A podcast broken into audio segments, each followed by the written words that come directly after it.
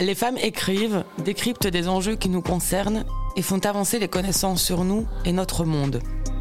L'heure des éclaireuses veut susciter la rencontre de ces femmes, créer des complicités, confronter et partager leurs regards. L'heure des éclaireuses, c'est aussi pour prolonger en son la rencontre que vous ferez avec elles dans les pages de notre magazine féministe belge Axel.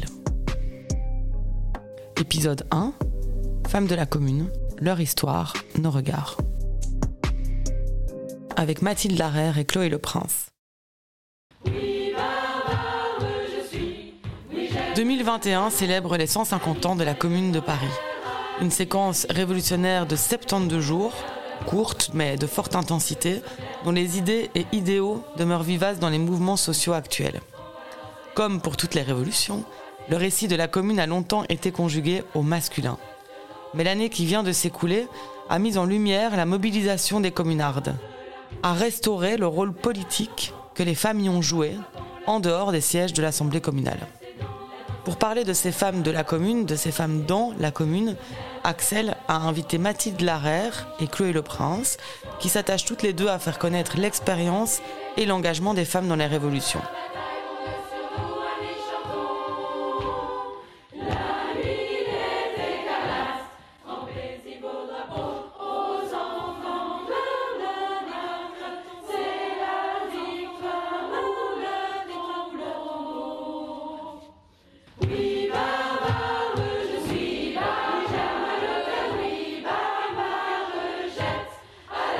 Dans l'appartement parisien de Mathilde Larère que nous nous retrouvons.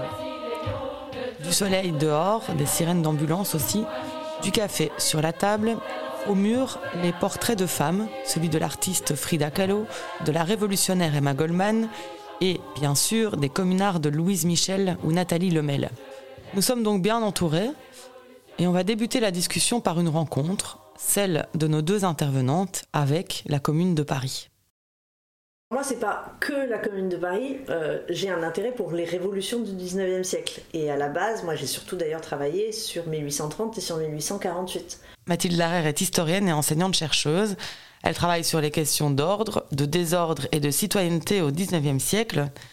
Attachée à la vulgarisation scientifique, elle a récemment publié Rage Against the Machism, une histoire des luttes féministes du 19e au 20e siècle la commune, c'est pas quelque chose sur lequel j'ai travaillé en tant que chercheuse. Euh, donc euh, voilà, c'est pas le cœur de, mon intérêt. Et puis j'ai toujours tendance à dire euh, j'en ai marre qu'on oublie encore plus 1848. L'année dernière, c'était un espèce de leitmotiv que de rappeler que bah, les femmes avaient déjà été particulièrement actrices et mobilisées pendant, la révolution de 48 ensuite, il y a un intérêt militant. Euh, j'ai toujours milité dans des parties dans lesquelles la commune faisait partie de la, mémoire un peu, euh, un peu obligatoire. Et alors après, il y a même un truc un peu personnel. Il se trouve que je suis l'arrière-petite nièce d'un communard, Zéphirin Camélina. D'ailleurs, là, vous avez la Marianne de Zéphirin Camélina qui l'a fondée lui-même. Donc, c'était un truc familial. Donc, moi, j'ai la commune dans, la transmission militante, la transmission familiale et dans un intérêt général sur les, sur les mouvements sociaux du 19e siècle. Et dans ta famille, il y a une érudition sur euh, Zéphirin Alors pas trop trop, parce que euh, ensuite, plutôt parce que c'était le, le, frère de mon arrière-grand-père, et du côté de mon grand-père, c'était plutôt à droite. Donc il y a eu tout un moment un peu à droite, et la famille est redevenue à gauche euh, au niveau de mes parents, on va dire, enfin de ma mère. Et donc il n'y avait pas trop, non, on n'en parlait pas trop. Mais euh, mon grand-père m'avait montré, je me souviens, le brevet de garde nationale de, de Zéphirin Camélina. Enfin, il y avait ça, il y avait ce côté, bon, c'est dans la famille, quoi. C'est quand même. Euh, puis bon, moi, mes parents m'ont toujours parlé de la commune. Enfin, c'était, euh, c'était un truc, je savais que ça. Toute petite, je savais que ça existait. Eh ben moi non plus, je, dirais pas que c'est un que le, à l'origine mon objet c'est la commune. Chloé Le Prince est journaliste à France Culture. Elle a réédité un ouvrage pionnier publié en 1963 et oublié, Les pétroleuses avec des guillemets, écrit par l'historienne française Edith Thomas. Euh, moi c'est Edith Thomas qui m'a amené à me consacrer dans un cadre universitaire à des recherches sur euh, les femmes de la commune. Maintenant, je travaille sur un groupe de femmes qui est l'organisation euh, la plus nombreuse pendant la commune de femmes, mais en fait hommes et femmes confondus également, qui s'appelle l'Union des femmes pour la défense de Paris et les soins aux blessés. Et euh, donc ça, c'est maintenant mon objet universitaire, mais à l'origine, c'est donc par Edith Thomas, qui m'accompagne depuis assez longtemps, en fait, pas non plus. Euh, euh, bon, j'ai 43 ans, donc ça fait pas 20 ans que je vis avec Edith Thomas, mais ça fait quand même euh, plusieurs années. c'est une bonne question, mais je sais pas encore complètement y répondre de pourquoi elle m'a obsédée et pourquoi elle m'a, emmenée aussi loin. Et donc, Edith Thomas, c'est une historienne, mais qui était complètement oubliée. Et Très injustement oubliée. Voilà, invisibilisée, qui est une historienne pionnière euh, en histoire des femmes et en histoire du féminisme, des féminismes. Et c'est la première à avoir travaillé sur, à avoir regardé, à avoir nommé, à avoir envisagé, à avoir euh, porté le regard sur les femmes en 1871, après avoir travaillé, comme Mathilde en fait, sur d'autres révolutions euh, précédemment. Et Edith Thomas, ça m'a à titre personnel, en fait, ça m'a, elle m'a déplacée, quoi. Et son invisibilisation a déplacé mon regard sur ces objets à elle et l'objet des femmes euh, euh, dans l'engagement euh, politique au 19e. Mais pas que ça, en fait. C'est-à-dire que j'ai été très sensible à son invisibilisation propre à elle, aux conditions de son invisibilisation, aux conditions de possibilité de son travail aussi, un mélange, et à ce que ça me faisait moi, et ce que ça disait aussi sur mon positionnement, euh, nos positionnements. Et comment vous l'avez rencontré, Edith Thomas Je suis venue à Edith Thomas grâce à une américaine qui s'appelle Dorothy Kaufman et qui a fait paraître d'abord aux États-Unis une biographie d'Edith Thomas, la seule biographie d'Edith Thomas, hein, de loin. Et euh, son travail en anglais, c'est en 2004 et il a été traduit chez Autrement en France en 2007. Et j'ai découvert cette biographie un peu après. Et c'est intéressant parce que du coup, c'est d'une américaine, depuis son chant à elle, que le regard a porté sur, euh, sur euh, cette femme, qui est en fait euh, quelqu'un de très important, mais dans la vie intellectuelle française, dans la vie résistante française, dans l'histoire de la résistance, dans l'histoire de l'histoire des femmes, et, mais qu'on ne regardait pas ici. Et donc, en travaillant autour d'Edith Thomas, finalement, j'en suis venue à à avoir envie de dépouiller ses sources à elle, de regarder les pétroleuses. Et c'est comme ça que Gallimard m'a proposé de rééditer ce livre qui était épuisé depuis mm. très très longtemps. Euh, c'est un livre de 1963, Les pétroleuses, qui est un livre qui était... Euh, connu, euh, enfin, aucun historien spécialiste de la commune n'était passé à côté. Oui, on savait qu'il existait, mais on l'avait pas lu. Voilà. C'est exactement ça, parce que moi, avant que ça sorte en folio, je, je, voulais le lire, mais voilà, je, c'était pas c'était pas à la bibliothèque d'histoire du 19e siècle il y était pas et puis euh, et donc j'étais super contente quand ça a été réédité parce qu'enfin on pouvait lire euh, ça me fait très plaisir parce que c'était très c'était important pour moi et, c'est moi qui ai proposé ça à Gallimard parce que je trouvais ça bien que ça existe dans un format de poche à 9 euros accessible pour la rendre visible et lui rendre un peu justice Une étude sur les femmes de la commune ne procède pas d'un choix arbitraire. Elle découle de la nature des choses. Sans doute n'y a-t-il qu'une seule histoire où se trouve entraîné tout le genre humain, mais cette histoire est presque exclusivement l'œuvre des hommes. D'après les résultats, ce n'est pas là leur faire un compliment. Les femmes, en tout cas, n'y figurent guère que comparses ou comme victimes. Edith Thomas, dans l'introduction de son ouvrage Les pétroleuses. Et pourquoi elle a été oubliée, euh, Edith Thomas? Qu'est-ce qui euh, explique ça? Peut-être parce que c'est une femme, non Déjà, ça a dû jouer un peu, hein Ouais, il y a plusieurs choses. Elle, elle écrit, euh, elle arrive avant les autres, il me semble. Mm. Ah euh, les pétroleuses, ça sort en 1963. Alors ça sort dans une collection euh, noble et légitime, hein. ça sort à la NRF, chez Gallimard, en grand format. Euh, à l'époque, c'est pas du tout une inconnue.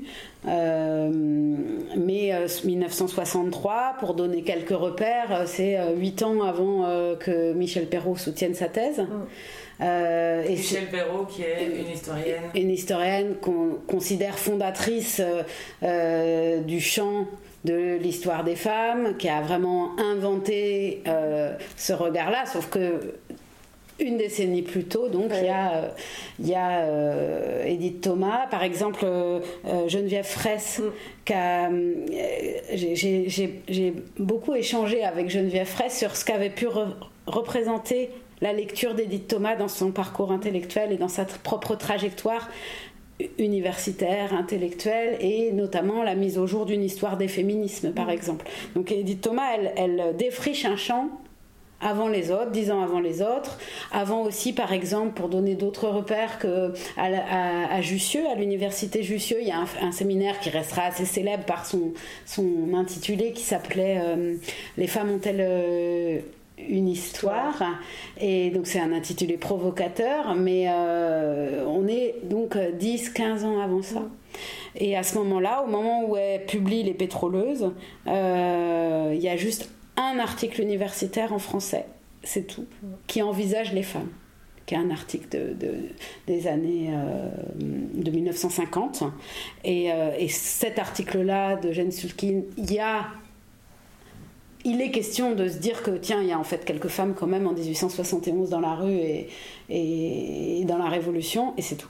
Et donc ça paraît incroyable aujourd'hui de se dire ça, mais euh, c'est un angle mort. Et donc Edith Thomas, elle s'attelle à cet angle mort, elle lui fait un sort il y a une répercussion, son livre a une répercussion. Il est chroniqué dans la revue Esprit, il est chroniqué par, il est recensé par euh, Jean Métron, qui est le grand patron de l'histoire sociale et de l'histoire du mouvement ouvrier. Donc, et c'est lui-même qui signe la recension. Mm. Ça dit quelque chose du, de la place d'Edith Thomas euh, dans, le, dans le milieu historien à ce moment-là. Euh, sauf que après ça, elle a un prix en 1964, un an après. Elle a un prix pour ce livre, de l'essai Femina. et euh, et après ça, elle est invisibilisée. Donc pour vous répondre, ben, est-ce que c'est son objet? C'est une, une, vraie question. Est-ce que son objet contribue à son invisibilisation? Ou est-ce que finalement elle n'est pas invisibilisée aussi de par sa propre trajectoire? Euh, C'est sûrement les deux. Et Edith Thomas, elle se fâche avec le Parti communiste français. Euh, elle claque la porte. Elle est en je sais pas en fait si j'allais dire en rivalité ou si j'allais dire en opposition, mais avec euh, Aragon.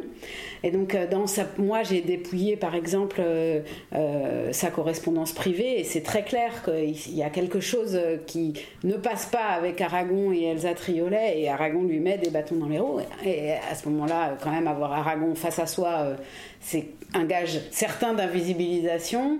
elle, après avoir claqué la porte, elle devient euh, pro-yougoslave, elle est citoyenne d'honneur euh, de Tito euh, en Yougoslavie. Tout ça fait d'elle une personnalité extrêmement hétérodoxe, extrêmement à côté, extrêmement décalée par rapport à, son objet, et du coup, ça a pu contribuer à, l'invisibiliser. Et il y a une deuxième personne, un deuxième homme ça répond à ce que disait Mathilde en disant peut-être parce que c'est une femme. Donc il y a la figure d'Aragon déjà qui contribue clairement à la marginaliser. Et il y a Jean Paulhan alors Jean Paulhan, il y a sûrement euh, les lectrices, les auditrices euh, savent pas forcément qui c'est, mais c'est un, homme très puissant euh, dans le milieu intellectuel français dans les années 40, 50, 60.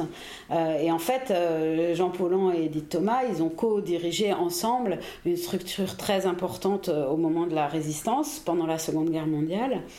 sauf que l'histoire aura retenu Jean Paulhan et pas Edith Thomas. Et ils ont, ils ont eu une femme en commun, et au mieux, on aura retenu qu'ils avaient une rivalité amoureuse comme ça, et alors qu'en fait, c'est aussi euh, la construction d'une invisibilisation mm. dans le monde intellectuel. Mm. En même temps, ce qui me marquait en le lisant, et, j'en ai discuté avec d'autres copines qui l'ont lu aussi parce que, parce que le folio était sorti, et l'extraordinaire modernité finalement, alors que les travaux sur les femmes ne sont pas encore, enfin voilà, on est, on est même pas au seuil, on est avant de rentrer, euh, on est sur la route encore, et, que les travaux sur la commune ne sont pas encore très, très diffusés elle fait pas beaucoup d'erreurs. Enfin, je veux dire, il y a plein de choses euh, qui sont extrêmement. Elle a une acuité, mais euh, c'en est impressionnant, moi, je trouve. Et elle nous guide aujourd'hui, c'est-à-dire aujourd'hui, quand tu travailles sur les femmes pendant la commune, ou la commune au prisme du genre, ou une lecture intersectionnelle de la commune, tu as besoin des inventaires qu'elle a mis au mm, jour. Mm. Non, puis même, en fait, moi, ce que je, enfin, quand j'ai lu Edith Thomas, ce qui m'a, son style m'a profondément euh, frappé Et euh, je me souviens, pour en avoir parlé à plusieurs copines qui l'ont lu après moi, de dire mais qu'est-ce que ça fait du bien de lire des choses comme ça. Mais d'ailleurs, elle nous tient la main pour réfléchir. C'est ça qui est très agréable. Elle, euh, et ce qui fait que c'est lisible, euh, c'est tout à fait lisible sans avoir un bac plus 5 en histoire. Alors que moi, je trouve que le défaut actuel de l'écriture académique historique, hein, c'est qu'elle est excluante parce qu'en fait si on n'a pas un minimum de maîtrise et je je, je, je, enfin, je suis obligée de vachement bosser dessus pour pas le faire parce que naturellement on manie tellement de concepts, on a tellement de mots auxquels on est habitué pour avoir l'air légitime aussi. Ouais, pour avoir l'air légitime. Hein. Et, euh, et, et, sauf qu'en fait, euh, c'est très difficile.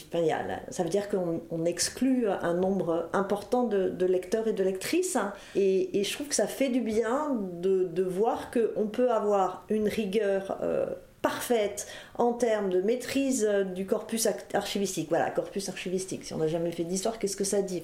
Donc des archives, des sources. On peut avoir euh, une grande précision euh, dans, la description des métiers, de la, complexité de la, vie sociale, de justement pas prendre le peuple comme un ensemble, mais voir et en même temps être absolument compréhensible. à mon avis, un, gamin de terminale, il est pétroleux sans problème. Et ça, je pense qu'il faut, il faut que les historiens et les historiennes de maintenant le retrouvent, parce parce qu'il y a trop de choses géniales qui sortent et qui ne sont pas lisibles par, euh, par, euh, par des gens euh, qui n'ont pas un, bagage de sciences humaines avec tout le vocabulaire qui va avec. Et après, on est là à pleurer parce que les gens ils lisent Bern Dutch et autres horreurs, mais eux c'est plus facile à lire. On reviendra à Edith Thomas et à son ouvrage Les pétroleuses, entre guillemets, c'est pas pour rien. Mais là, je voudrais aussi revenir à vous, à vos, recherches, vos écrits, euh, qui révèlent aussi des figures de, femmes oubliées. Et qu'est-ce que ça vous, qu'est-ce que ça nécessite, qu'est-ce que ça vous coûte en termes de, euh, de recherche, mais aussi euh, dans le monde universitaire et médiatique de faire, de faire ce travail-là? Franchement, ça coûte rien. Dans le monde universitaire, en 2021, c'est bon. Enfin, on peut travailler sur les femmes, il n'y a pas de difficulté. On n'a pas l'air plus ou moins sérieux.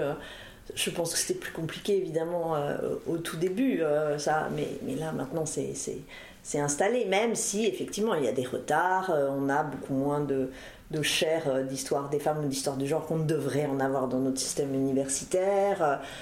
Euh, mais, mais, ça, ça coûte pas. Et sur le plan médiatique, alors là où ça coûte pas, c'est que ça se vend à mort. Enfin, soyons honnêtes, hein, quand on sort un bouquin euh, sur des sur tout un tas d'objets, même si je sors quelque chose sur les ouvriers, ça va beaucoup moins se vendre que sur les femmes parce que parce qu'on est dans un moment de mobilisation tel que euh, qu'un livre sur les femmes et, l'histoire des femmes dans mon cas, euh, les gens ont envie d'acheter. Il y a, y a, un public, enfin, les conférences sont pleines, c'est une espèce de, de, de telle euphorie, d'enthousiasme, de, de de rattrapage. de rattrapage, bien sûr, mais, euh, mais, mais donc, euh, donc là, ça coûte pas. À la limite, la seule chose qui coûte, hein, c'est que effectivement, ensuite, on est identifié comme, euh, comme féministe. Alors, ce qui est d'autant plus dans mon cas, parce que par ailleurs, je suis aussi militante féministe. Donc, je, à la fois, j'ai je, écrit ce, ce, livre qui est un livre de vulgarisation scientifique d'histoire des, des femmes, mais sur d'autres, je peux absolument intervenir dans des mobilisations. donc, la confusion entre l'historienne et la militante, elle est, elle est elle est encore plus forte dans ce cas-là. Et donc, je peux, on peut me reprocher euh, euh, ce, par antiféminisme, ce féminisme, et par voie de conséquence, essayer de me délégitimer comme scientifique hein, euh, parce, que, euh, parce que à côté de ça, je suis militante. La délégitimation des scientifiques par la militance étant un, sport national bien érodé, donc, euh, donc ça c'est assez classique. Mais franchement, je ne pourrais pas dire que ça coûte, c'est l'inverse. En plus, on est vraiment dans un moment où quand on travaille sur ce type d'objet, on a le vent en poupe. Enfin, c'est presque à mon avis plus facile même pour, pour avoir, enfin, pour, pour publier, pour, pour avoir des, des, même des avantages de carrière. Donc en ce moment, je trouve que ça, ça porte pas. Mais c'est une question de contexte. Moi, quand j'ai commencé, c'était encore un angle mort, les femmes de la mm. commune. parce que c'est une histoire par la classe même si on ne dit pas ah classe, euh, c'est un petit peu anachronique pour 1871, mais c'est une histoire du monde ouvrier, du mouvement ouvrier, et, les historiens du mouvement ouvrier historiquement en France, il y a un vrai sujet par rapport au genre. C'est un c'est un défrichage dans le défrichage, quoi, un petit peu. Et, euh, et, donc, 4, quatre ans avant les 150 ans de la commune, moi, on m'a quand même dit euh, Ah ouais, c'est un peu niche quand même, des profs. Ouais de socio-histoire, des sociologues, des historiens. Ah ouais, c'est un peu niche. Je sais pas, 50% de l'humanité. La moitié, j'allais dire ça, la moitié de l'humanité parisienne en 1871, c'est un peu niche, ok Il y a ça, et puis après, c'est pas un coup, mais, mais c'est un enjeu. Et ça, ça m'a quand même, la question sur le coup m'emmène quand même là. C'est, ça suppose quand même de déconstruire un mausolée qui est celui de Louise Michel. Oui. Et ça, je sais pas si c'est coûteux, faut pas exagérer. Euh, je suis absolument d'accord avec Mathilde sur le fait que là, autant il y a 4 ans c'était euh, un angle mort et peut-être même un impensé, autant là il y a un boulevard. On n'a jamais autant parlé des femmes de la commune que, que cette année. C'est incroyable quoi. On avait même presque l'impression que c'était les 150 ans des communards, hein, qu'on parlait plus des hommes. C'était un peu démesuré même et on n'envisageait plus les rapports de genre du mm. coup. Oui, où on les caricaturait comme si elles étaient, et justement c'est là que je viens au mausolée, comme si elles étaient toutes euh, des, des barricadières, mm. des combattantes alors moi, en fait, c'est mon, mon travail, c'est d'envisager autrement. Et en fait, ça me fait, en cheminant de proche en proche euh, au bout de 3-4 ans, finalement, ça me fait repenser quel type de révolution c'était, c'était quoi en être, c'est quoi faire la commune, c'est quoi être communard, mais aussi communard du coup, qu'est-ce que c'est cette révolution démocratique et sociale? Moi, je j'essaie de travailler sur la souveraineté qui s'affirme, et c'est une souveraineté pour moi qui s'affirme, par mm. exemple, depuis le travail, mm. et chez les femmes notamment. Et, euh, donc, euh, du coup, ben, on est parfois très très loin de la barricade et de la femme euh, en habit d'homme qu'on a envie de, de, de, voir. Euh, en fait, il faut déconstruire ça pour avancer. parce que les gens cherchaient Louise Michel dans toutes les communardes, hein, mais Louise Michel, elle est exceptionnelle au sens, euh, pas comme les autres, pas extraordinaire. On l'a sanctifiée, on l'a béatifiée. Bah, le, le, communard le plus connu, c'est Louise Michel. C'est le rare cas où c'est une femme que l'on connaît plus parce que bah, ce qu'explique d'ailleurs Sidonie Vernag, c'est que c'est quelque chose qui a été d'abord construit par elle et ensuite euh, repris par les autres. Et donc va derrière expliquer qu'il y a une invisibilisation des communards, alors que la seule personne de la commune de Paris qu'on connaît, c'est une femme. Mais justement, mm. c'est et, même la, façon dont on a retenu Louise Michel, justement, par exemple, cette histoire d'habit d'homme. Louise mm. Michel, elle n'est pas du tout habillée H24 euh, euh, comme un homme elle est même pas, elle est pas forcément au combat. Enfin, c'est une séquence beaucoup plus complexe la commune. C'est une séquence, c'est beaucoup plus subtil l'engagement communaliste. Mais comme on réduit Louise Michel à la commune, euh, ce alors qu'on a quand même après euh, presque 30 ans euh, de, de, vie militante absolument passionnante dont on parle très peu, quoi. Avec une pensée qui s'élabore et, et, que l'événement va révéler, mais qui est loin, qui, qui démarre plutôt après, à vrai dire. Mmh. Oui,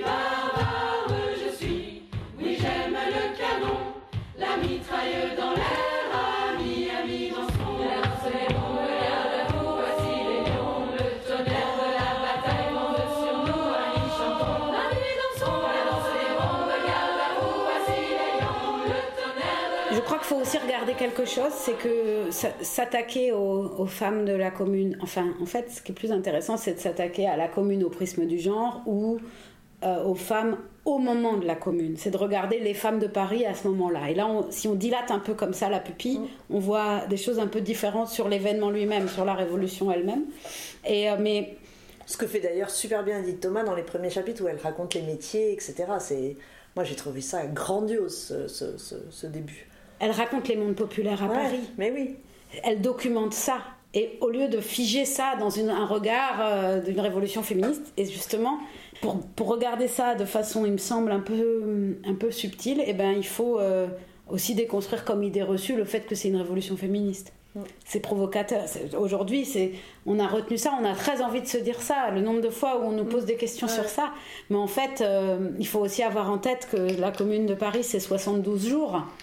Euh, avec un double front, avec les Versaillais et avec l'armée prussienne. Donc c'est à la fois, on n'est pas dans le chaos total, la vie de Paris fonctionne, et, euh, mais euh, les réalisations elles-mêmes, elles sont déjà euh, beaucoup plus menues que ce qu'on peut imaginer, et alors concernant les femmes, euh, plus encore. Donc euh, il faut aussi être prêt à, à expliquer ça. En fait, la difficulté quand on travaille sur la commune, c'est qu'est-ce qu'on appelle la commune? Parce que si ce qu'on appelle la commune, c'est ce que fait le pouvoir communal, donc l'Assemblée élue le 26 mars, euh, c'est une chose. Si on analyse ce qui se fait dans une démocratie plus au ras du pavé, du café et, de l'atelier, c'en est une autre. Et, de fait, si on regarde donc ce qui a été fait par le, conseil municipal, les différents décrets, c'est de fait assez limité euh, en matière euh, de droits des femmes. Et évidemment, au regard de ce qui précède et de ce qui va suivre dans quelques décennies, c'est déjà ça. Et, mais c'est très en deçà de ce que de fait pouvaient demander les femmes, d'ailleurs avant la commune, parce que euh, la plupart ont déjà commencé à écrire avant, de ce qu'elles demandent d'ailleurs depuis 48, de ce qu'elles demandent depuis la Révolution française. Et, ben, voilà, elles sont assez déçues. On va faire tout un truc. Il y a, une idée reçue qui tend à passer que ça aurait, euh, la commune aurait proclamer l'égalité des salaires hommes-femmes. Euh, non, déjà, le seul texte qui fait référence, c'est euh, uniquement euh, pour, pour les instituteurs et institutrices. Et en plus, il n'est même pas sûr que ça a été proclamé, puisque la source, elle est dans un journal et on, on ne sait pas si ça a été vraiment le cas. Donc il faut revoir un peu à la baisse. Alors ça implique aussi de, de, de se resituer un peu dans les, dans les les mentalités de l'époque et de comprendre que ce qui était important pour les femmes de l'époque n'est pas forcément ce qui nous maintenant nous semble important. Et notamment cette question du vote c'est vrai qu'on a toujours tendance à regarder le vote, à se dire que l'important c'est les votes, parce qu'effectivement, à peine dix ans après, un peu plus de dix ans après, sous l'impulsion d'Aubertine Leclerc, ce qui va devenir important dans le mouvement féministe, c'est la revendication pour le droit de vote. Mais en 71 comme en 48 et, même en remontant à, la Révolution française, le vote n'est pas premier comme revendication. Il y en a plein d'autres, le travail, l'instruction. Euh, et donc il y a aussi, voilà, c'est-à-dire que par exemple, le décret qui euh, donne une pension euh, aux, compagnes de gardes nationaux tuées sans qu'elles soient dans les cadres légitimes du mariage, hein, en fait, c'est très important pour les femmes. Mais nous, de notre regard, on n'a pas l'impression que ça va être quelque chose de profondément féministe, de très important. Donc il faut aussi faire cette espèce de, décalage. Parce que ça déconstruit le mariage. Ben oui. Ça leur ouvre des droits au titre de compagne qu'elle n'avait pas. Et la question des filles. Donc on reconnaît les couples non mariés. la question des filles mères, c'est une, question qui est euh, centrale depuis la Révolution française. D'ailleurs, même Olympe de Gouges a des textes euh, sur euh, les filles mères. la, Révolution française est une petite parenthèse où les filles mères ont un certain nombre, notamment de droits, dont la recherche en paternité par exemple, et c'est cassé par le Code civil. Et donc c'est quelque chose qui revient régulièrement. Puis il y a toute cette question qu'on qu'on oublie parce que c'est aussi pareil, on veut chercher dans les femmes et les révolutionnaires du 19e siècle les combats que l'on va retrouver par la suite. Mais en fait, leurs combats sont différents et notamment, elles ont des combats en tant que travailleuses et elles réclament le droit au travail. Hein. Et ça, c'est déjà un combat euh, que menaient euh, Jeanne de Rouen et Jeanine Boyer ou Désiré Gay en 1848 et qu'elles reprennent à un moment où, ceux qui, quelque part, leur refusent le droit au travail, en tout cas le droit à un travail salarié hors du domicile conjugal, hein, c'est le mouvement ouvrier et même certains communards qui ne sont pas favorables à ce que la femme euh, travaille hors du domicile conjugal.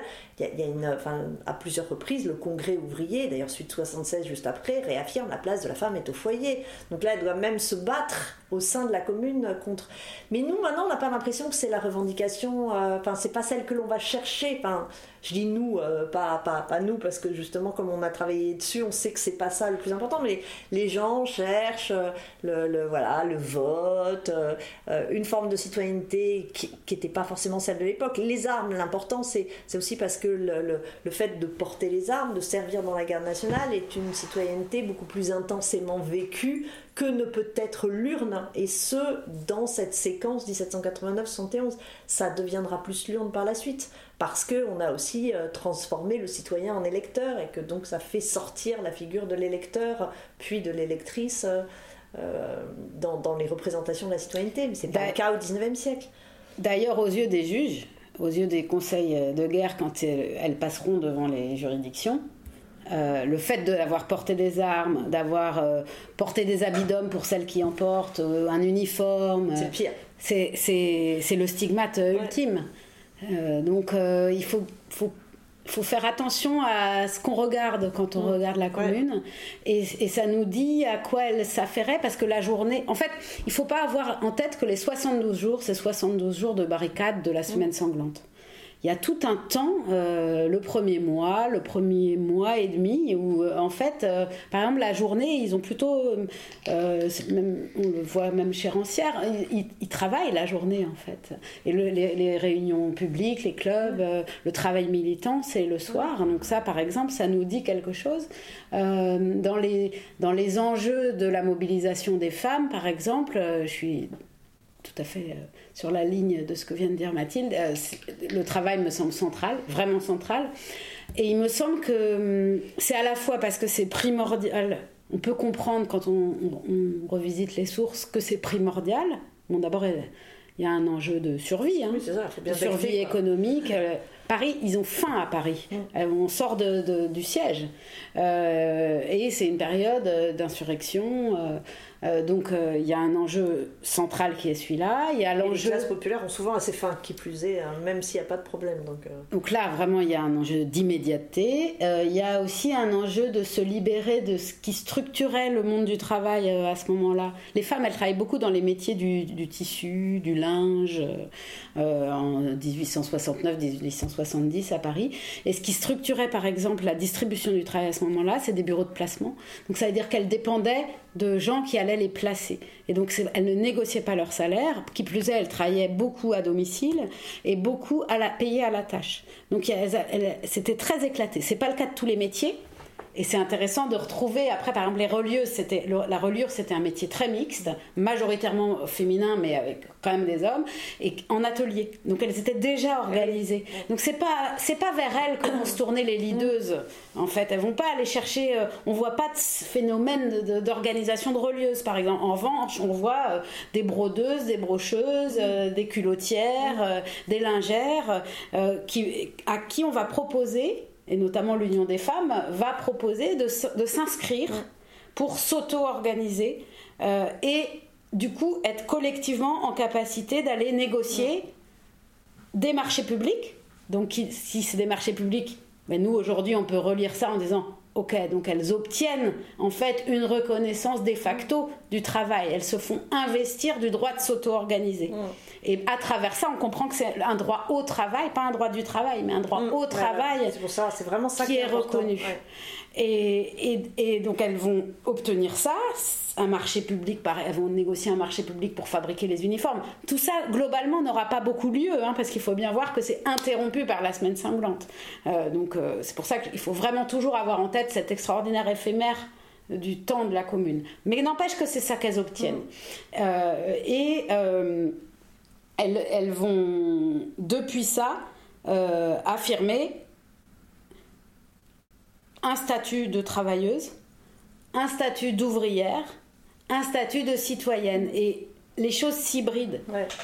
C'est alors que c'est une révolution ouvrière et, certes démocratique mais sociale, et euh, eh ben du coup le fait de dire moi ouvrière, moi, ouvrière avec cette spécialité-là et pas trois métiers différents, alors qu'on sait que la pluriactivité, les femmes ont tendance à faire plusieurs métiers, mais elles, se revendiquent depuis un métier à ce moment-là. Moi, ouvrière, eh ben, finalement, ça ouvre des droits mm. et ça ouvre une reconnaissance dans cette hiérarchie symbolique-là qui est celle du mouvement communal. Et on peut imaginer qu'elle ruse aussi. C'est-à-dire que, par exemple, une femme très importante dans la commune qui s'appelle Elisabeth Mitrieff, où ça compare ce qui s'appelle Nathalie Lemel, qui sont les deux femmes qui vont piloter l'Union des femmes. Il y en a une qui arrive juste à Paris au moment de la commune, qui, qui, vivait chez Karl Marx à Londres juste avant. Qui sont issues du coup de classes plus favorisées. Hein. Alors Nathalie Lemel, pas trop quand même. Elisabeth Mitrieff, oui. Nathalie Lemel, c'est une Brestoise qui ouvre une librairie avec son mari. Le mari est relieur. Elle, elle plutôt, on pense plutôt qu'elle tient la librairie à Quimper. Et ils arrivent à Paris. Elle se sépare elle devient relieuse à son tour, elle travaille en atelier, et c'est quelqu'un de très important qui, avec Eugène Varlin, est dans, dans une trajectoire euh, vraiment euh, presque siamoise avec, euh, avec Varlin. Parce que Varlin, c'est un des rares internationalistes égalitaires. C'est un de ceux qui défend le travail des femmes, le droit au travail des femmes, la reconnaissance de la qualification des femmes et, et de la qualification de leur métier. pour ça, il n'est pas du tout d'accord avec ceux d'autres socialistes beaucoup plus prudoniens et, et beaucoup plus misogynes. Oui, je suis, oui, j'aime le canon, la mitraille dans parce que Proudhon, qui était le, un grand penseur du monde ouvrier et du mouvement ouvrier au moment où l'international se crée, 1864, la création de, la première internationale, l'Association internationale des travailleurs. Avec aussi Zéphirine Camillina. Et en, donc Nathalie Lemel en est, des femmes en sont alors qu'elles n'ont pas le droit de vote. Donc il y a une hybridation comme ça. Officiellement elles parlent pas, mais en fait elles y sont, donc euh, elles se font pas élire par définition, mais en fait elles sont militantes. Selon les sections euh, françaises ou belges ou, euh, anglaises, elles sont plus ou moins reconnues. c'est la section française qui est la plus hostile au travail des femmes à cause de l'influence de Proudhon. Proudhon, il a écrit des choses d'une misogynie crasse, féroce contre les femmes et notamment leur existence sociale hors de la maison. Entre la ménagère et la prostituée, il n'y a pas de juste milieu. C'est aussi ça le monde ouvrier français à ce ah moment-là. Pas tout le monde ouvrier, pas tout le mouvement politisé euh, euh, chez les internationalistes, mais quand même. Et donc les femmes, au moment où elles vont créer cette, cette structure-là, euh, Dmitriev et Lemel par exemple, on peut aussi imaginer qu'elles ont rusé. Leur agenda à elles, leur objectif à elles, on peut, faut pas, faut essayer de pas trop leur faire dire des choses. Faut essayer de regarder ce qu'elles ont écrit, mais on peut se dire quand même, elles appellent ça l'Union des femmes pour la défense de Paris et les soins aux blessés. Mais elles vont essentiellement s'occuper du travail. En fait, elles, ce qu'elles vont faire, c'est qu'elles vont pousser leur agenda sur le travail. Elles sont prêtes, en fait. Elles, elles, dégainent des choses où on comprend tout de suite qu'en fait, c'était là. Voir Dmitriev, elle est venue faire ça. Parce que Paul Minck, qui fait plein de conférences dans les années 69 à 70 avant, c'est ça qu'elle défend. Euh, euh, André Léo, euh, donc Léodile Béra, mais elle avait pris un nom masculin pour, pour écrire. C'est son truc. Enfin, ça fait. Il y a plein de textes d'André Léo avant la Commune où ce qui est important, c'est cette question du travail et tout, tout ce qu'on a dit là. Et donc c'est ça que les communards devraient principalement apporter à la pensée de la commune, ou elles ont aussi insufflé d'autres idées? Bah, il y a d'autres choses, des choses qui sont liées. Il y a, la question d'instruction qui était préparée en avant. On a la première bachelière juste avant. Bon, c'est quelque chose qui est, qui est, déjà présent. Mais, mais, euh, Et elle demande des écoles professionnelles. Ouais, des écoles Parce que nous, on ne comprend pas si on prend ça avec nos lunettes d'aujourd'hui. On a l'impression qu'il faut un savoir très légitime, le droit d'aller à l'université. Oh. En fait, là, pourquoi elle demande une école professionnelle et pourquoi c'est prioritaire? Parce qu'en fait, c'est aussi le droit après d'être ouvrière et, de se faire reconnaître. Et d'être mieux payée parce que justement on a une, des, qualifications reconnues. Donc c'est toujours ça, ça, eh, Il y a aussi la question des crèches. Enfin, on a les premières tours de Maria, Maria Verdure et les, premières tentatives de crèches. Et, dans les, clubs, elle parle le soir, elle, parle des, crèches. Mais, parce que, mais la question c'est aussi, c'est à nouveau le travail. Qui a besoin de crèches Les travailleuses, hein, parce que parce qu'elles avaient les, les, petits dans les pattes. Hein. Donc, euh, donc tout ça, c'est très. Mais tout ça va, va, en fait être. Euh, parce que si la question c'est sur les apports, le problème c'est que tout ça est ensuite stoppé d'une certaine façon. Qui plus est, ce qui n'aide pas, c'est que l'histoire du féminisme euh, a aussi invisibilisé tous ces combats féministes du 19e siècle, des combats d'ouvrières, de femmes des classes populaires. Et, et, enfin, c'est ce que j'explique dans le bouquin, donc je vais le faire un peu vite, mais la lecture de, de, de, de l'histoire du féminisme en vague euh, a pour effet d'effacer entre la grand-mère Olympe de Gouges, qui est la seule reconnue, mais les autres, les citoyennes républicaines et révolutionnaires qui disparaissent, mais ensuite elle fait disparaître les femmes de 30, les femmes de 48, les femmes de la commune, et celles qui, entre les deux, de Flora Tristan à, à, à André Léo, même si c'est aussi une femme de la commune, ont tenu la tranchée et se sont battus sur ces questions pendant tout le temps. Et comme si on fait commencer la première vague avec les suffragettes, avec leur grand-mère Olympe de Gouges, rien entre les deux, que en plus on associe une vague à une lutte, donc le droit de vote pour euh, la première, l'IVG pour la seconde, ce que l'on invisibilise, c'est toutes ces luttes des femmes pour euh, le droit au travail et toutes les autres, tout ce qui est lié au travail, dont la temporalité est différente de ces fameux flux et reflux et surtout dont on ne parle absolument pas dans cette histoire. C'est terrible parce qu'en plus ces femmes, elles sont euh, invisibilisées par les révolutionnaires parce que trop féministes. Hein. et parce que le roman de la Révolution s'est beaucoup écrit au masculin, et elles sont invisibilisées euh, par, alors pas les féministes, il y en a aussi qui les, qui les reprennent, hein, il ne faudrait pas généraliser, mais, euh, mais elles peuvent être invisibilisées, euh, et notamment par les premiers travaux sur, en histoire des femmes, parce que trop révolutionnaires, hein, et, et et parce que euh, les mêmes, certes, vont se battre euh, pour, euh, pour la question des droits des femmes, mais vont aussi se battre, bah, les textes d'André Léo, il y a une partie sur les femmes, et les autres, c'est les questions générales de la commune. C'est une intellectuelle, André Léo. Oui, donc en fait, elle, c'est terrible parce qu'elles sont doublement, les deux histoires qui devraient leur laisser la place qui leur revient, les, mettent, les mettent à l'écart. Hein. Et ça, c'est assez... Alors pourquoi, pourquoi elles le sont? Ben voilà, parce que souvent elles se battent pour d'autres choses, hein, parce que les mêmes. Euh, André Léo a dit à plusieurs, enfin d'autres disent que euh, ce qui était d'abord important, c'était de faire triompher la commune euh, et que placent la, bataille pour ce qu'elles appellent à l'époque la démocratie réelle ou la démocratie sociale ou la sociale avec un grand S, mais elles le placent en premier, non pas qu'elles fassent forcément une hiérarchie, mais parce que là on est dans le feu de l'événement et il faut le faire. Euh, et, donc elles ne paraissent pas, elles n'ont pas une espèce de, euh, de pureté euh, uniquement centrée sur les combats féministes que, que, que l'on prête d'ailleurs parfois à tort aux autres, parce que Madeleine Paltier, qui est, qui, est, une féministe que j'aime beaucoup et dont je parle dans mon livre, elle, elle, lance, elle lance plusieurs campagnes sur ces questions-là. Même Marguerite Durand, dans La Fronde, il y a plusieurs, un grand nombre d'articles sur un travail égal, salaire égal. Enfin, moi je trouve que c'est un sacré outil en fait de plonger dans, ah dans cette histoire-là, parce que ça nous montre qu'on a affaire à des femmes qui articulent leur existence d'ouvrière, leur appartenance au monde populaire, au pluriel, et, une pensée de leur émancipation euh, féminine. Et, ça, aujourd'hui, c'est moi, ça m'a fait quelque chose À titre, en tant que sujet. Ça m'a, ça m'a, ça m'a déplacé et ça m'a régénéré aussi. Ça permet de comprendre, par exemple, aussi, euh, enfin, ça permet de comprendre, est peut-être un peu exagéré, mais euh, je pense aux luttes des, euh, des, femmes de ménage dans les grands hôtels, ou honnêtes ou accords.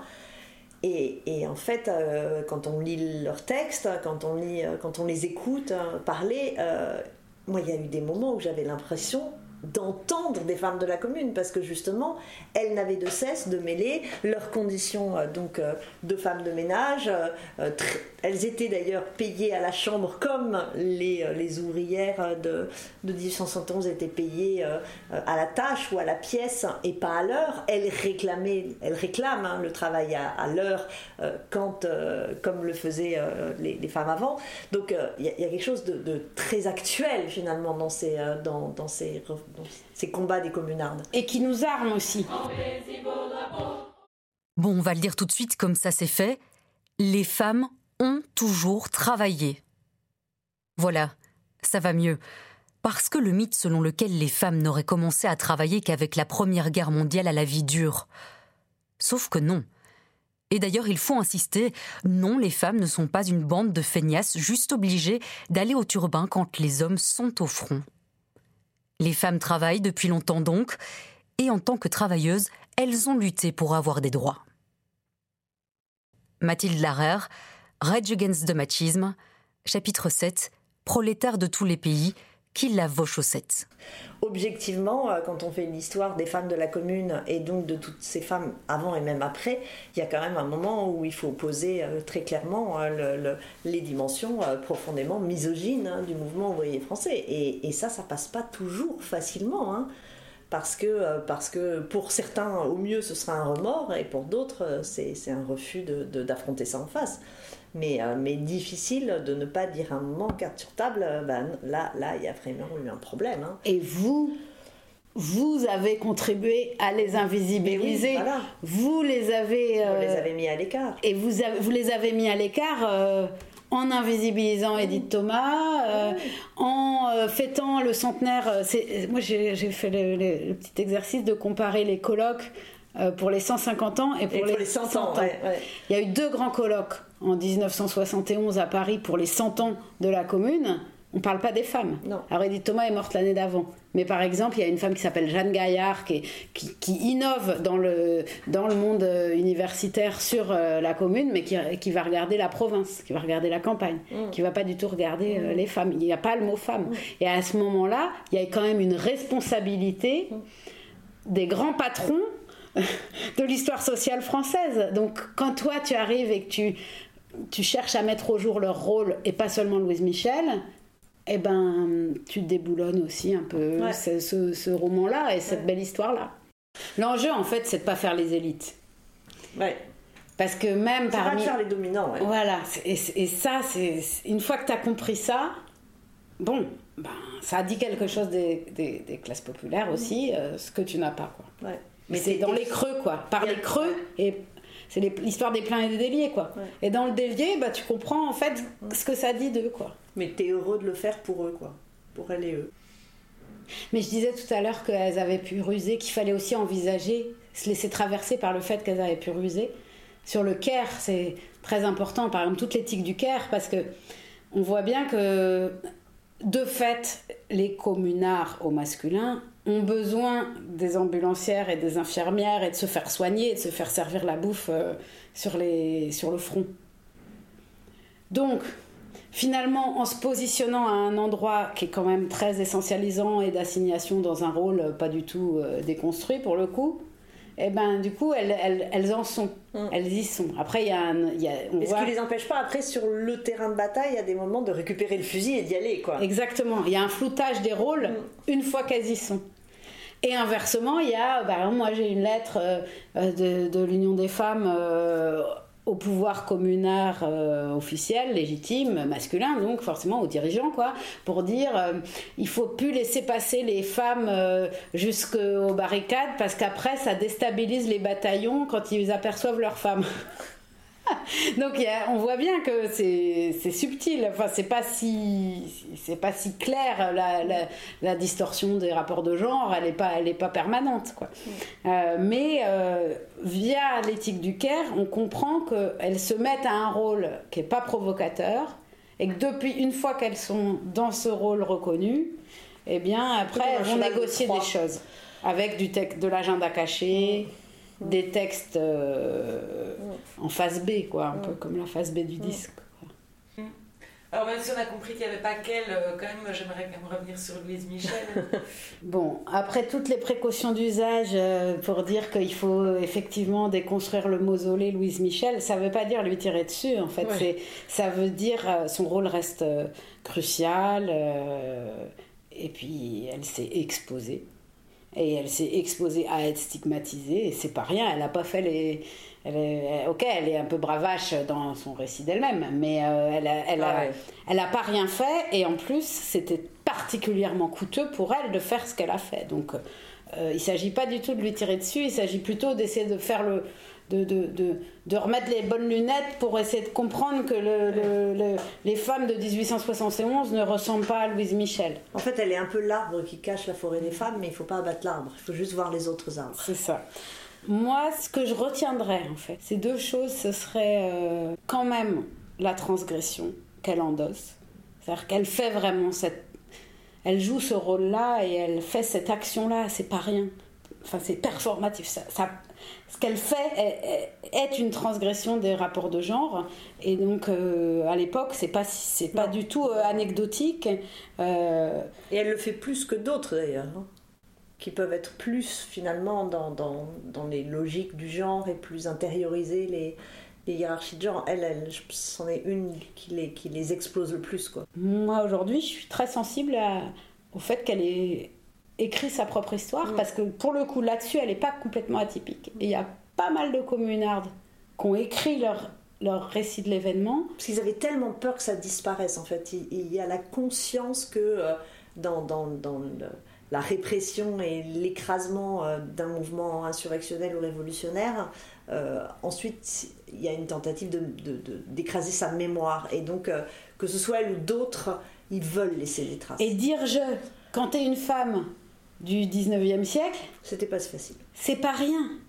et on voit bien aujourd'hui, peut-être moi qui fuis toujours, j'ai toujours peur des anachronismes et des va-et-vient entre passé et présent, etc. Là-dessus, c'est très, je, trouve ça très important par rapport à ce qu'on vit aujourd'hui, par exemple, avec quand même un récit à la première personne qui s'installe, avec dire je depuis sa position, donc euh, sans généralisation euh, abusive, etc. Et ben ça, elle a, elle a travaillé à ça. Près de 60 ans après sa sortie, le travail d'Edith Thomas tient encore lieu d'invitation à reprendre l'enquête pour dissiper pour de bon le brouillard où ces femmes sont restées si longtemps. Et mettre en évidence le rapport oblique à la politique dans lequel s'inscrit leur engagement. Pour esquisser cette histoire-là, Edith Thomas est partie d'un stigmate. C'est ce mot flétrissure de pétroleuse, entre guillemets, qu'elle a hissé en titre. Et c'est à sa déconstruction qu'elle œuvre dès 1963 avec ce livre. Chloé Le Prince, en préface de l'ouvrage Les Pétroleuses. Donc l'ouvrage d'Edith Thomas s'appelle Les Pétroleuses avec des guillemets et ces guillemets ne sont pas placés là euh, pour rien parce qu'elle reprend en fait un substantif qu'on a prêté peut-être injustement aux femmes de la commune. En fait, son livre, alors deux choses. Il y a deux choses. le livre, il, euh, il, excède, c'est-à-dire il va au-delà de la question des pétroleuses. Euh, mais, euh, mais, mais, il contribue de façon cruciale à déconstruire un mythe, un stigmate, une caricature qui est celle de la pétroleuse. Pétroleur, en fait, le mot pétroleuse, il naît pendant la commune, il naît au chaud de l'événement, il naît pendant l'événement, dans l'immédiateté de l'événement, et il naît dans la presse qu'on dit versaillaise, c'est-à-dire en fait la presse du camp d'en face, puisque le pouvoir politique au moment de la commune, le pouvoir politique officiel, donc le gouvernement tiers, mais aussi du coup les médias, les journaux euh, euh, et, en gros tout le système conservateur va se replier à Versailles, grand symbole. Euh, et donc depuis Versailles, les journaux se mettent à dénigrer les pétroleuses en réalité, au tout début, c'est indéfini, c'est ils disent les pétroleurs et les pétroleuses quelques jours, et puis très vite, ça se fige au féminin. Et donc, sans guillemets, on, inonde les colonnes des journaux du terme pétroleuse, euh, qui en fait euh, est une caricature qui a un gros enjeu euh, de sens, parce que en disant ça, ok, on pointe une dimension combative, échevelée de la femme, mais en fait, c'est pas ça qu'on fait. C'est qu'on l'assigne à un endroit de la destruction, de la pulsion, de la pulsion destructrice. Euh, On lui refuse les armes d'ailleurs aussi. Du soufre. C'est-à-dire qu'en euh, en fait, elle se borne à, vider de la, du pétrole pour mettre le feu à Paris. Euh, mais on, lui dénie le droit d'en être, au plan des idées, d'en être en tant qu'intellectuelle mm. ou en tant que citoyenne qui pousse un agenda, qui donc a une stratégie qui donc a un objectif. Parce... Qui veut construire et pas détruire. C'est très intéressant. Et en plus, ça a eu une connotation sulfureuse qui sera réutilisée longtemps dans la presse, ce qui est une, connotation sexuelle aussi, euh, euh, comme si euh, être une femme libérée, si tant est que ce soit de ça qu'il s'agit vraiment, mais là il y a une espèce de confusion qui est sciemment travaillée, comme si être du côté de l'émancipation, c'était forcément faire n'importe quoi, mettre le feu au sens propre, au sens figuré, euh, et, avoir comme ça euh, euh, cette image qui restera dans le dictionnaire hein, jusque pendant mm. plus d'un siècle. Ce sera, ce sera cette image-là, et dans la littérature française, ce sera cette image-là qui restera pour dire communard, comme si c'était équivalent. Quoi. Et ironiquement, le livre d'Edith Thomas, il va voyager, elle évidemment, elle le publie avec les pétroleuses, avec des guillemets, mais il va voyager notamment dans la littérature scientifique chez les historiens et les historiennes, les rares qui la mobilisent, ils oublient les guillemets. Pendant très longtemps, les éditeurs n'ont pas mis de guillemets au livre Les Pétroleuses. Et par ailleurs, ce processus de délégitimation, qu'on pourrait le nommer ainsi, tout à fait, c'est ça. Traverse d'autres révolutions. Ah oui, oui, oui. Bah, bah c'est les tricoteuses de, de, de, la Révolution française, c'est les divorcières euh, ou les bas bleus, même si les bas bleus c'est antérieur euh, de, de 48. Euh, ça, c'est très classique. Les tricoteuses, en plus, moi, ce que je trouve toujours dingue, c'est que c'était des femmes qui euh, allaient à, la convention, donc euh, à l'Assemblée euh, nationale pour écouter les débats, qui donc les écoutaient, les retranscrivaient, les diffusaient. Enfin, elles ont un rôle politique très important, ces, ces, femmes qui allaient écouter les débats et, d'ailleurs intervenaient par, le son de leur voix. et que et qui, comme bah, il n'y avait pas beaucoup de place, elle venait en avance et, et elle s'installait et elle tricotait pour faire passer le temps. Et, et, on les a appelées tricoteuses, mais le tricot c'est une fonction féminine. Et donc en fait, alors que c'est des femmes politiques qui, qui, par leur présence et par ce qu'elles faisaient de leur présence comme action dans la vie politique, étaient des militantes, mais vraiment au sens noble du terme. Euh, Cortiqué. Voilà, complètement. Et, et, en fait, on les réduit à une fonction, euh, à une fonction, euh, enfin, un métier, une, une, activité ou une occupation féminine. C'est horrible en fait. Et pétroleuse, c'est vraiment une insulte. Et mon moi, j'ai eu un grand-père, un de mes deux grands-pères était droitier vraiment, et, et, il utilisait le mot mm. pétroleuse. Je, je, je me, c'était refoulé en moi. Hein. Je me suis, ça, je l'ai ça a affleuré une fois que j'ai terminé la réédition euh, du, livre. Et euh, il utilisait le mot qui en fait signifiait ne pas être à sa place. Parler fort, rire fort, ouvrir, ouvrir sa bouche pour dénoncer des choses. Comme poissarde. Et alors c'est marrant parce que les, les, femmes du MLF le retournent euh, quand, quand la tendance lutte des classes du MLF choisit euh, d'appeler son journal les pétroleuses. Hein. Euh, elles ont fait de leur jupon un drapeau rouge, etc. Et, l'éditorial du premier numéro des, des pétroleuses, c'est à se demander si elles, elles ont dû lire Edith Thomas, parce que et, justement, euh, la, pétroleuse qui, qui, est une construction euh, délégitimante, dévalorisante, qui d'ailleurs euh, mélange haine de classe et haine sexiste, hein, parce que c'est les deux qui sont dedans. La pétroleuse, c'est pas la bourgeoise. Hein. C'est Mauriac, chez Mauriac, c'est la femme du peuple. Ouais, c'est ça. Et, Avec son bonnet dégueulasse. Et là, elle retourne le stigmate. Et et on le voit, alors c'est important entre 71 et 74, dans, à ce moment-là, ça, ça redisparaît. Et moi, je le retrouve dans les manifestations féministes actuelles avec euh, des pancartes de jeunes filles euh, Nous sommes les descendantes des pétroleuses. Mais moi, ça me gêne, j'arrive pas à être à l'aise. Ah ouais, moi j'adore. moi, je euh, j'arrive pas à me le réapproprier en salto du stigmate quoi. Ah ouais moi j'arrive sans problème. Mais en plus c'était drôle parce que la première fois que je l'ai vu euh, c'était euh, une bande de quatre copines et qui avaient chacune des pancartes manifestement fait de la même main et, et donc elles étaient quatre copines et, en fait c'est comment elles sont venues aux pétroleuses? À cause des jeunes filles en feu de, de Chiama. Et donc euh, certaines oh, étaient les voilà, certaines étaient les jeunes filles en feu. Une des pancartes c'était sur les jeunes filles en feu, l'autre pareil. Et puis après il y avait les pétroleuses. C'est intéressant. Et donc je vais leur parler. Je dis mais c'est quoi les pétroleuses? Bah c'est les jeunes filles en feu. Celles qui foutent le feu. Celles qui foutent le feu. Et je dis mais vous savez, euh, oui c'est la commune. Elle savait pas trop. Et et en fait, je me suis dit, mais c'est dingue, le film de Siama, qui par ailleurs ne parle pas de la commune évidemment, mais comme c'est le ah, portrait des jeunes filles en feu, et donc on va mettre le feu, et donc et les pétroleuses. Et je me suis dit, mais c'est génial en fait. C'est marrant la façon dont le présent et passé se percutent sans forcément se comprendre. Oui, barbare je suis, oui, j'aime le canon, la mitraille dans l'air, ami, ami dans son L'heure des éclaireuses, c'était un podcast produit par Axel Magazine Retrouvez toutes nos séries et plus d'infos sur notre site www.axelmag.be. Cet épisode a été réalisé par Manon Legrand en lien avec le numéro 243 de novembre. Merci à Mathilde Larère et Chloé Le Prince. Montage et co-réalisation Klaxon Productions. Lecture Sophie Léonard.